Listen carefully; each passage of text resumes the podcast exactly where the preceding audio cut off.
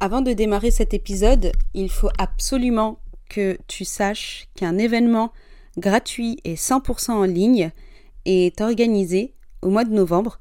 Il s'agit d'un rendez-vous sur trois jours qui s'appelle 3 heures pour devenir l'enseignante confiante et sereine que tu rêves d'être. Pendant trois jours, tu vas être en live avec moi pour avoir des conseils pour te libérer du stress, prendre confiance en toi et enfin t'épanouir dans ta vie professionnelle. C'est complètement gratuit. Il te suffit juste de t'inscrire et tu peux retrouver le lien dans la description de cet épisode. Bienvenue sur Renseigner, c'est pas sorcier, le podcast qui aide les enseignants à exercer leur métier avec passion et sérénité. Je suis Samer, enseignante depuis 16 ans et psychopraticienne. Et ma mission avec ce podcast, c'est de t'aider à bien gérer ta classe, à accompagner tes élèves, même ceux qui ont des profils différents, et surtout à t'épanouir en tant que prof. Chaque semaine, je te partage mes conseils, mes astuces, des outils et aussi des retours d'expérience d'autres professeurs afin de t'inspirer et de te sentir soutenu. Ici, c'est comme une salle des profs. On est entre nous, dans la bienveillance et le respect, au service d'une mission commune, l'éducation des enfants, qui sont les adultes de demain. Alors, pour que ta vocation continue de rimer avec passion et motivation, et pas avec pression ou dépression, installe-toi confortablement. C'est parti. Bienvenue dans un nouvel épisode, et aujourd'hui on va plonger dans un sujet crucial pour tout enseignant, la gestion des conflits en classe. Les conflits sont inévitables, mais la manière dont on les gère peut faire toute la différence dans l'environnement de classe. Dans cet épisode, je vais te partager des techniques efficaces résoudre les conflits adaptés au contexte scolaire. La première étape pour gérer les conflits en classe, c'est de comprendre leurs sources. Les conflits en classe peuvent surgir pour diverses raisons, comme des désaccords entre élèves, des frustrations liées à l'apprentissage, des problèmes de comportement ou même des tensions non résolues entre les élèves. En tant qu'enseignant, il est essentiel de reconnaître ces sources pour mieux les aborder. Pour cela, je t'invite à prendre à part les élèves impliqués dans le conflit pour avoir les différentes versions de chacun et comprendre comment ils se sentent. Il existe plusieurs techniques de médiation qui sont des outils précieux pour résoudre les conflits en classe.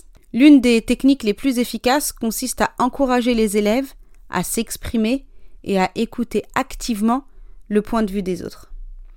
Les discussions en groupe peuvent permettre aux élèves de partager leurs sentiments et leurs préoccupations, ce qui favorise la compréhension mutuelle.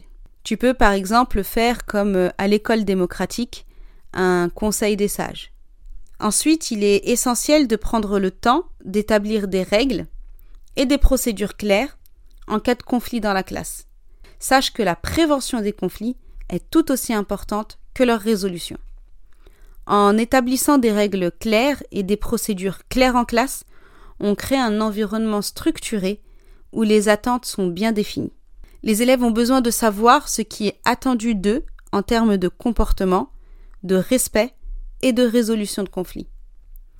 Enfin, une compétence que tu peux développer pour désamorcer plus facilement les conflits en classe, c'est l'écoute active.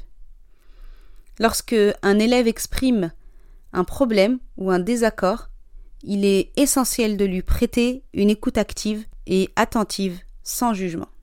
En montrant de l'empathie et en posant des questions ouvertes, on encourage les élèves à s'exprimer plus en détail. Un dernier conseil que je peux te donner, c'est d'impliquer les élèves dans la résolution des conflits.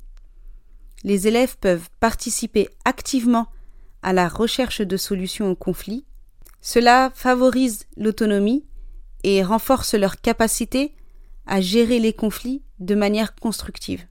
En résumé, la gestion des conflits en classe est essentielle pour créer un environnement d'apprentissage positif. Comprendre les sources de conflits, utilise les techniques de médiation, établit des règles claires, pratique l'écoute active et implique les élèves, ce sont des stratégies efficaces.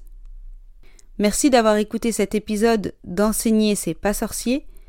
N'oublie pas de t'inscrire au challenge. Ce sera aussi l'occasion d'échanger avec moi en live si tu as des questions. J'espère que ces techniques t'aideront à mieux gérer les conflits en classe et à créer un environnement propice à l'apprentissage.